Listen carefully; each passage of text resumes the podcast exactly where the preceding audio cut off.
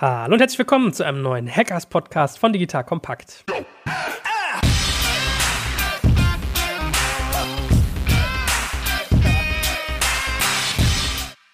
Mein Name ist Jörg Schmarek und mit mir dabei der liebe Sven Weizenegger. Hallo Sven. Hallo Joel.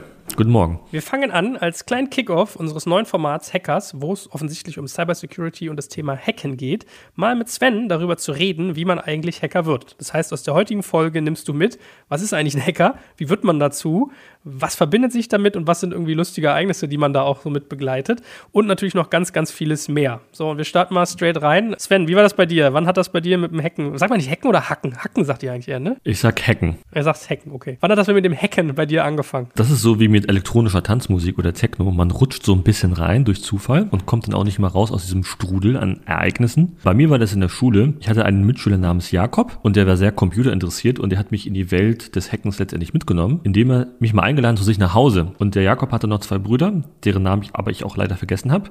Der eine war, hat sich herausgestellt, anscheinend der Gründer von mp3.de. Und damals hat man sehr viele MP3s runtergeladen. Da gab es noch kein Streaming, wie es das heute gibt. Und der andere war für mich der Bombenbauer. Ja, der sah auch wirklich so aus. Ja, der hat letztendlich jeden Tag an Hardware rumgebastelt. So, und so kam ich in das Thema rein und habe dann den Sommer zu Hause verbracht. Oder die, die vielen Sommer, die es so gab. Und habe dann im Internetcafé auch abgehangen, weil ich nicht so eine schnelle Leitung habe. Ähm, da hatte ich da so einen Mentor auch in diesem Internetcafé, der mir äh, auch Hacken beigebracht hat. Und jetzt muss man den Leuten mal ein Gefühl geben, was Hacken eigentlich heißt. Also es gibt ja Black Hat und White Hat, wenn ich mich nicht täusche, wie beim SEO auch. Was meinst du, wenn du sagst, du bist irgendwie, in welchem Alter eigentlich? 14, glaube ich sogar schon, ne? 13, 14 war ich damals, genau. Also was meinst du, wenn du sagst, mit 13, 14 habe ich das Hacken gelernt? Was, was, was verband sich damit? Bist du jetzt irgendwie, wie man sich das in Film vorstellt, irgendwie beim FBI eingebrochen? Oder heißt das einfach nur, du konntest programmieren? Was war damit gemeint? Also die Begriffsdefinition damals war eine andere als heute, würde ich behaupten. Damals war das wirklich so ähnlich, wie du gerade geschildert hast. Natürlich nicht beim FBI und auch nicht bei Bundesbehörden. Man hat letztendlich einerseits natürlich programmiert und andererseits hat man natürlich versucht, sich zu messen, indem man versucht hat, neue Sicherheitslücken zu finden und diese auch ausfindig zu machen. Ich glaube, der große Unterschied zwischen heute und damals war, das war damals Spaß und heute ist es ein Profitgeschäft. Das ist der große Unterschied. Wenn wir den Begriff Hacker mal breiter fassen, und es gibt ja ganz viele Podcasts, die sich auch Hacking nennen, da staune ich natürlich als wirklich ehemaliger Hacker, ist Hacking heute, glaube ich, ein sehr kreativer Prozess und Hacking an sich ist auch ein sehr kreativer Beruf. Gut, also warst du quasi wirklich als Teenager, wo andere hingegangen sind, haben irgendwie Fußball gespielt, äh, ferngeguckt, Mädels getroffen, muss man sich dich vorstellen, dass du dann am Monitor saßt und hast irgendwie, weiß ich nicht, Webseiten von anderen Leuten quasi versucht auseinanderzunehmen? Ja, also ich bin in Neukölln groß geworden, muss man wissen, in Rixdorf und Rixdorf ist sehr, ist sehr grün, ja, ist das Dahlem von Neukölln. Und ich habe auch Fußball gespielt und habe auch Leute getroffen. Vielleicht jetzt nicht unbedingt Mädchen damals, muss ich gestehen, ja. Aber ich habe schon sehr, sehr viel Zeit vom Rechner verbracht. Damals gab es also Anbieter wie Othello, die auf Minutenbasis abgerechnet haben. Ja, die Telefonrechnung war entsprechend sehr hoch. Jetzt kommt ein kleiner Werbespot.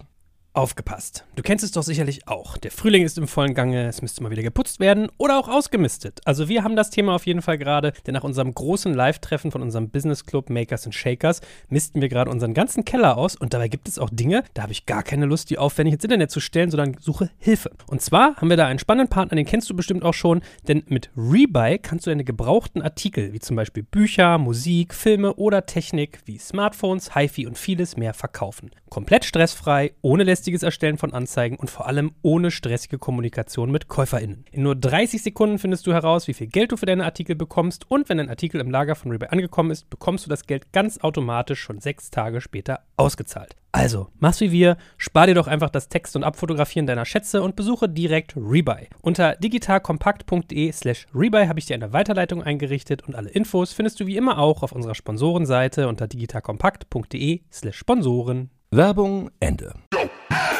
Gut, also ich sag mal so, diese Klischees, wie man es immer in den Filmen dargestellt kriegt, dass Hacker irgendwie so weiße, fahle Haut, umgeben von, wie du sagst, so Bombenbauer-Utensilien mäßig, irgendwie so irgendwelche Devices, Hardware nie rauskommen, das stimmt jetzt nicht. Das nee. ist schon irgendwie ein bisschen gezeichnet. Das heißt, das sind auch ganz normale, nicht so verkopfte Menschen. Exakt, ich glaube, das ist ein sehr überzeichnetes Bild. Das verkauft sich natürlich in den Medien auch besser. Man sieht ja in den Medien auch Hacker mit so Kapuzenpullis. Und ich glaube, die Kapuzenpullis sind eigentlich dazu da, um sich besser zu fokussieren, damit man nicht nach links und rechts gucken kann. Das ist für mich eigentlich der Grund, glaube ich, wieso es Kapuzen Kapuzenpullis und Hackers in einem Bild gibt. Aber ansonsten sind das wirklich oftmals Klischees. Und wie habt ihr euch dann damals organisiert? Also war es wirklich so, dass du reale Menschen immer nur getroffen hast, ihr euch ausgetauscht habt oder hat das alles auch schon übers Netz stattgefunden, dass man Communities gebildet hat und so weiter und so fort? Also wir haben uns eigentlich fast nur digital ausgetauscht und was du heute als Slack kennst, kenne ich als IRC. Halt nicht so bunt und mit nicht so vielen Smileys. Internet Relay Chat damals? Exakt, ja, das war so eigentlich die, die Urform der Kommunikation, die wir damals hatten. Und der große Vorteil, würde ich heute sagen, wenn ich so Vorträge mache, das erzähle ich auch ganz gerne, ist letztendlich, dass ich eigentlich nie wusste, wer hinter dem Rechner sitzt. Ja, also ich hatte nicht den richtigen Namen, nicht das Geschlecht, ich wusste nicht, wie die Person aussah. Es galt eigentlich nur das gesprochene Wort. Und was für die Meinungsbildung natürlich sehr interessant war, weil man überhaupt nicht biased war. Und manchmal hat man sich dann natürlich auch getroffen, so einmal im Jahr zum Chaos Computer Kongress ähm, und hat festgestellt, ach, du bist das. Und dann haben sich teilweise auch Freundschaften herstellen lassen. Und ich kenne einen, den Marco zum Beispiel, das ist bei der Deutschen Bahn, arbeitet er im Bereich Mobile Security. Den kenne ich seit ich 15, 16, glaube ich, bin. Ja, und äh, wir gucken uns an heute und sagen, wow, du bist aber alt geworden. Das gibt's auch vereinzelt. Aber mit den meisten ähm, habe ich letztendlich nichts mehr zu tun, ehrlich gesagt. Sind auch alle erwachsen geworden, sind äh, Eltern geworden teilweise. Ne? Irgendwann streut sich das dann auch. Was war so dein Hacker-alter-Ego? Wie hast du ge geheißen in diesen Kreisen? Ist doch irgendwie so, dass man jeder so seinen eigenen Namen hat, oder? Ein Avatar. Genau, wir hatten alle unseren eigenen Namen. Das gibt es ja heute so nicht mehr in der Form, glaube ich. Ich nenne den mal lieber nicht, ehrlich gesagt. Das ist mir zu heikel. Okay, hast du denn auch richtig äh, illegale Sachen gemacht? Also na, im, im, Nachhinein musstest du hinterher feststellen, dass du auch Gesetze gebrochen hast? Oder war das äh, alles noch so harmlos? Also ohne meinen Anwalt sage ich dazu nichts. Ich würde behaupten, es war relativ harmlos.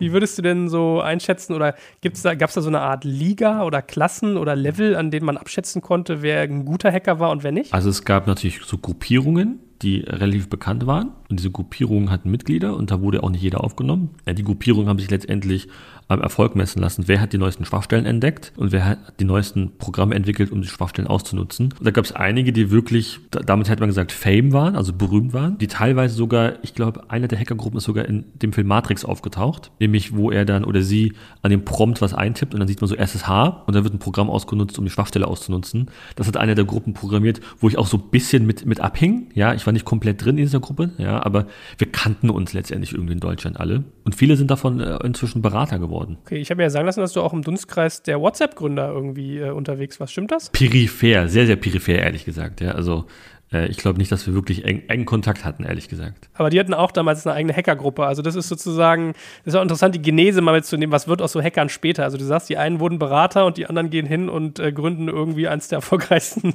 Kommunikationsunternehmen der Welt. So muss ich mir das vorstellen. Genau, die Gruppe hieß damals WUWO, also W und der 00, W00. Und es war eigentlich so eine der Top drei Gruppen, glaube ich, in der Welt damals. Ich sage lieber nicht, was ich meinen Kindern beibringe, was eine WUWO ist.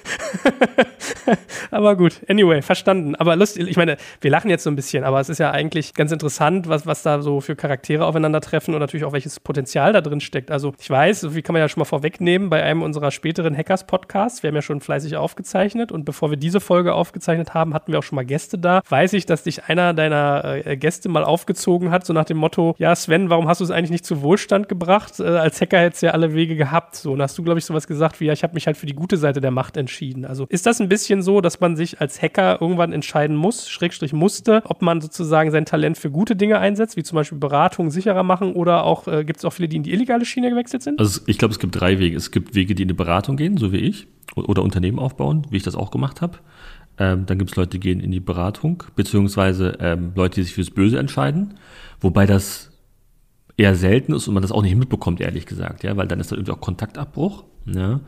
Und dann gibt es, glaube ich, den dritten Weg, die sich komplett aus der Szene verabschieden und was ganz anderes machen. Von denen hört man dann eigentlich auch nichts mehr. Okay, also Beratung, Unternehmertum, Black Hat oder kompletter Exit sozusagen. Das sind so die drei Wege. Wie war das denn bei dir? Du bist ja dann irgendwann durchaus zu einem äh, nicht ganz kleinen Konzern gekommen und hast da deine Technologie-Skills sozusagen eingebracht. Wie ist das passiert? Ja, ich habe mich bei der Telekom beworben. Die haben damals einen sogenannten Penetration-Tester gesucht, um eine neue Dienstleistung aufzubauen. Und da ich sehr mutig war, habe ich mich einfach mal beworben und habe gesagt, ich bin's. Dann wurde ich zum Vorstellungsgespräch eingeladen und ich wurde es dann auch und habe letztendlich mit in sehr jungen Jahren in einem Konzern angefangen zu arbeiten und habe da komplett von null eine Dienstleistung aufgebaut. Also was war eigentlich eigentlich die Kernaufgabe, für die du angedacht warst? Ich war angedacht, Kunden zu hacken. Im Auftrag äh, der Kunden der Deutschen Telekom letztendlich. Aus dem Mittelstand, aus dem Public-Sektor, aus dem Enterprise-Sektor.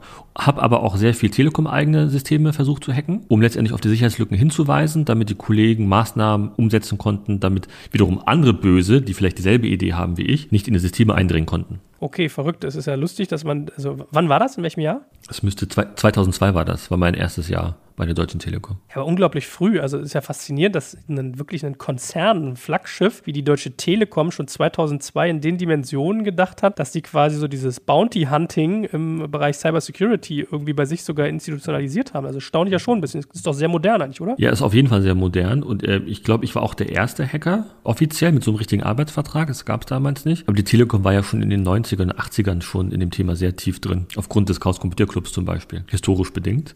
Und die Telekom ist heute auch Security Champion, nicht umsonst, weil man da sehr viel investiert hat in den letzten Jahren und Jahrzehnten. Crazy. Also bist du sozusagen einer der, der wenigen Hacker in Deutschland, der einen Arbeitsvertrag als Hacker hatte.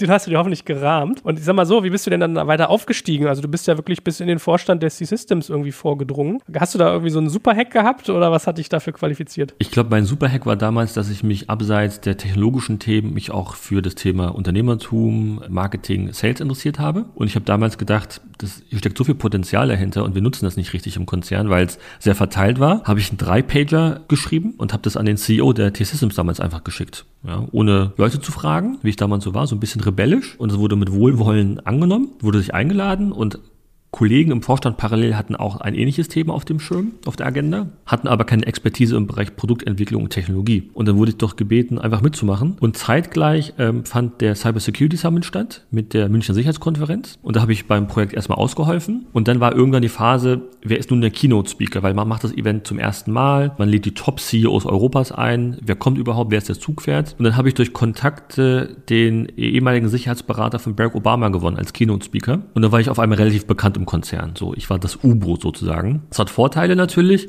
hat aber auch sehr viele Nachteile mit sich gezogen. Wieso? Was waren so die Nachteile? Naja, dass man gesehen hat, da äh, macht ein Angestellter etwas, was er will selbst will, ohne jetzt sich an die Regeln zu halten. Dann ging es sogar so weit, dass gewisse Kollegen versucht haben, mich vom Thron zu stoßen sozusagen und gewisse Intrigen gespinnt haben, die ich aber alle ausgefochten und auch gewonnen habe. Die besagte Person ist dann auch gegangen worden. Und dann erlebt man wirklich, was im Konzern auch passieren kann. Aber ich muss auch sagen, ich hatte auch sehr, sehr viel Rückendeckung im Konzern. Ähm, ich glaube, sonst wäre es sehr schwierig geworden für mich. Ja, aber fasziniert. Ich meine, was du dann für eine Entwicklung genommen hast. Also ich meine, was ich ja den Leuten auch so ein bisschen mal mitgeben möchte auf dem Weg ist, dass nicht jeder, der ein Hacker ist oder der irgendwie Cyber beherrscht, unbedingt jetzt nur so ein, so ein Tech-Nerd ist, sondern dass da halt auch irgendwie was Wirtschaftliches oft hintersteckt, so wie bei dir. Also du kannst Firmen aufbauen und dass das eben nicht nur, wie das in diesen ganzen Comics und, und Filmen immer porträtiert wird, äh, Hoodie, Sonnenbrille, Kopfhörer, sitzt am Rechner und tackert irgendwie in die Tasten ist, sondern viel, viel mehr. Und ich meine, was ja auch vielleicht eine lustige Anekdote bei dir ist, ich habe gehört, dass du nebenbei irgendwie auch gemodelt hast und Techno-Partys veranstaltet. Stimmt das? Oh ja, die Gerüchte stimmen. Also ich habe von 2000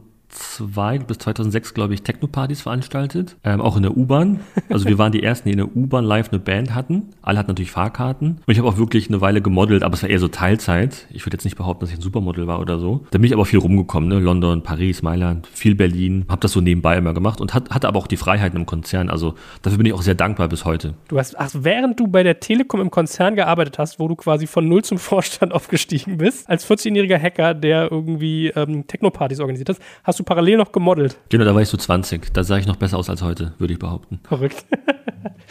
da hast du, glaube ich, ja so den verrücktesten Lebenslauf Deutschlands, wenn es mal irgendwie als Preis ausgelobt wird. Also in der Tat eine echt interessante Entwicklung und Wendung, die du da genommen hast. Lass uns mal abschließend vielleicht noch ein, zwei Sätze sagen zu irgendwie Hackern heute. Also wenn wir über die Reihe hinweg immer über das Thema Cybersecurity sprechen, wie agieren denn Hacker heute? Also ich, was man ja immer so liest, ist ja eher, dass sich teilweise auch in so richtigen Hackergruppen irgendwie zusammengeschlossen wird. Also in Russland gab es ja da durchaus Fälle, die dann irgendwie Banken ausgespäht haben, indem sie den Trojaner reingeschickt haben und dann haben sie quasi gelernt, wie sie deren Bankensoftware irgendwie hacken können und und und. Ist das so ein bisschen die neue Realität? Also wird sozusagen der Hacker so der, der Profiverbrecher von morgen oder ist das eigentlich nach wie vor viel zu negativ gezeichnet? Ist es nach wie vor so, dass man auch noch so eine gewisse Ethik hat? Also ich fand früher mit Hacken hat sich ja auch immer eine gewisse politische Haltung verbunden, hatte man den Eindruck, eine gewisse Moral. Wo stehen wir da heute? Also ich glaube, diese Gruppierung gibt es immer noch, wie du schon angedeutet hast, zwischen White, Black und da gibt es immer noch was dazwischen, diese Greyheads sozusagen. Hacken ist heutzutage wesentlich professioneller geworden, weil sich dahinter auch ein Business Case befindet, der wirklich Milliarden von Euro umsetzt. Und dank oder trotz der Digitalisierung sind natürlich die Angriffsflächen wesentlich größer geworden. Das heißt, es ist wesentlich lukrativer geworden, als Hacker tätig zu sein. Nichtsdestotrotz ist das, glaube ich, ein Beruf, der auch mal so ein bisschen mit Angst zu tun hat, weil auf der anderen Seite sitzen auch die Gegner, die versuchen einerseits Angriffe abzuwehren, allerdings auch Angriffe zu identifizieren und den Bösen ausfindig zu machen. Das ist nicht einfach, ist relativ schwer, es geht, man hat teilweise auch Erfolge. Und was heute, glaube ich, auch sehr unterschiedlich ist, ist, dass viele dieser Hackergruppen auch vom Staat gesponsert werden letztendlich. Das sind straffe Organisationen, die auch Betriebseinheiten haben. Viele der Dinge, die man heute im Internet sieht, wie Customer Support Themen zum Beispiel, gibt es auch in Hackerforen. Also wenn du böse Software bestellst und sagst, ich möchte den Trojaner zugeschnitten auf äh, Person X oder Firma X, dann kriegst du auch einen Chatraum und kannst da deine Wünsche äußern, kannst mobil bezahlen. Das gibt's äh, da auch. Das ist ein sehr florinierendes Business. Also wenn du sagst, es ist ein Milliardenbusiness, das Thema Hacken, dann meinst du damit eigentlich wirklich das, Black Hat Eck, ja? Also dass man Leute quasi hackt und dann erpresst oder die Daten verkauft oder oder? Also einerseits das, allerdings ist Cybersecurity auch ein Milliardenbusiness im Bereich White Tech. Der Markt ist halt riesengroß, der Markt wächst jedes Jahr gefühlt um 10 Prozent. Unternehmen müssen investieren. Und das Spannendste an Cybersecurity finde ich, wieso ich da auch da mit dabei bin, ist, es ist kein vertikales Thema, sondern ein sehr horizontales Thema und betrifft letztendlich alle Lebensbereiche. Ja, wenn du morgens aufstehst, dein Handy anmachst, da ist Cyber drin. Wenn du das Licht anmachst, ist Cyber drin. Wenn du in dein Auto demnächst steigst und das autonom fährt, auch da ist Cyber Security drin. Es lässt dich letztendlich nicht los. Und oftmals ist es transparent und idealerweise spürst du es halt nicht. Ja, ich meine, muss ja fairerweise sagen, Digitalisierung hält ja überall Einzug und es ist quasi neuralgisch in jeder Hinsicht. Das heißt, dein Thema muss ja florieren, bis der Arzt kommt. Also du bist ja wie ein Mediziner im digitalen Bereich quasi. Also Leute sind immer krank, also brauchen sie mal einen Arzt und Software kann auch immer kranken oder sozusagen angegriffen werden. Dann braucht man sozusagen so jemanden wie dich. Ja? Von daher Verstanden. Okay, gut. Also wir lernen äh, mittlerweile deutlich professionalisierter, vom Staat teilweise gefördert. Und was du eben gesagt hast mit diesen ganzen Dienstleistungen für Hacker, wo finde ich den ganzen Kram? Also wie muss ich mir das vorstellen? Wo zieht sich ein Hacker sozusagen seine Hacks her und kriegt dann noch von anderen Hackern da irgendwie Kundensupport? Ist das dann irgendwie so alles so tief im Dark Web oder wie läuft das ab? Ja, also ich finde es viel im Darknet, über den Tor-Browser letztendlich. Dazu haben wir auch eine Folge aufgenommen übrigens, die auch demnächst kommen wird. Da erfährt man ein bisschen mehr. Es gibt sogar Punktesysteme wie bei eBay, dass du Käufer bewerten kannst. Das ist deswegen so interessant, weil bei eBay normalerweise habe ich eine, versuche eine Vertrauensbeziehung aufzubauen zum Händler, dessen Namen ich weiß. Und in dem Darknet habe ich das halt nicht. Ich muss aber trotzdem Trust aufweisen. Und da gibt es auch Punktesysteme, ja. Also wenn du Dinge verkaufst, musst du auch beweisen, dass du sie lieferst und seriös genug bist, obwohl du anonym bist. Das ist das spannende Spannungsfeld. Aber da haben wir eine extra Folge für. Machst du auch dann ein bisschen was so zu dem ganzen Thema Verfolgung, also Strafverfolgung? Weil ich glaube, das Problem ist ja ganz oft, dass das so ein Cross-Border-Thema ist. Also ein Hacker sitzt ja jetzt irgendwie nicht in Bonn und greift irgendwie in Baden-Württemberg jemanden an, sondern es ist ja dann teilweise, weiß ich nicht, tiefstes Russland oder in Italien und äh, Attacke findet aber irgendwie in Südamerika statt und und und. Also das ist ja, glaube ich, so ein bisschen das Problem, dass die ganze Strafverfolgung da tricky ist, weil es halt nicht immer unter dem gleichen Rechterahmen passiert. Hast du da auch ein bisschen was, was du dir anguckst oder schon mal so eine kleine, eine kleine Vorschau, wie, wie das, was da so passiert? Ja, also ich bin dann, dann eher der Feuerwehrmann, der versucht zu identifizieren, was ist passiert und wie kann ich das Problem beheben. Ich selbst darf ja keine Strafverfolgung machen. Ich kann aber dem Kunden helfen, das mache ich auch oft. Und wir haben auch eine Folge mit Michael Bartsch, der sich damit wesentlich besser auskennt, der letztendlich das Thema auch versucht, international zu koordinieren, weil, wie du gerade richtig gesagt hast, das Internet kennt keine Grenzen und Angriffe passieren aus Russland, aus China, aus allen anderen Ländern auch. Und da ist natürlich internationale Zusammenarbeit sehr wichtig. Das war früher wesentlich schwieriger. Das haben wir früher auch ausgenutzt. Wir sind dann nach Südkorea, nach Japan, haben dann versucht, dann in Deutschland was zu infiltrieren, weil wir damals wussten, dass es Sprachbarrieren gab, dass die Gesetze nicht die waren, die man damals hätte gebraucht. Das ist heute natürlich besser geworden, wird aber immer noch ausgenutzt natürlich, weil es immer noch zu langsam ist. Spannend. Dann danke ich dir mal lieber, dass du mich mit auf diese Reise genommen hast, ja, vom irgendwie Techno-Veranstalter übers Model zum Vorstand und einmal wieder zurück, so ungefähr. Ganz viel Glück natürlich jetzt für deine Reihe. Freue ich mich schon sehr drauf, was wir da noch so weiteres aufnehmen. Vielen Dank dir. Vielen Dank. Das war es schon wieder, aber morgen geht es weiter mit Hackers. Dazu abonnierst du am besten den Hackers Podcast bei iTunes, Spotify oder wo du auch immer Podcast hörst. Dazu habe ich Isabel Skirker eingeladen und spreche mit ihr über digitale Souveränität und was dies im digitalen Raum überhaupt bedeutet, welche Kompetenzen wir uns aneignen müssen und welche Rolle du als Bürger, der Staat, aber auch Unternehmen spielen.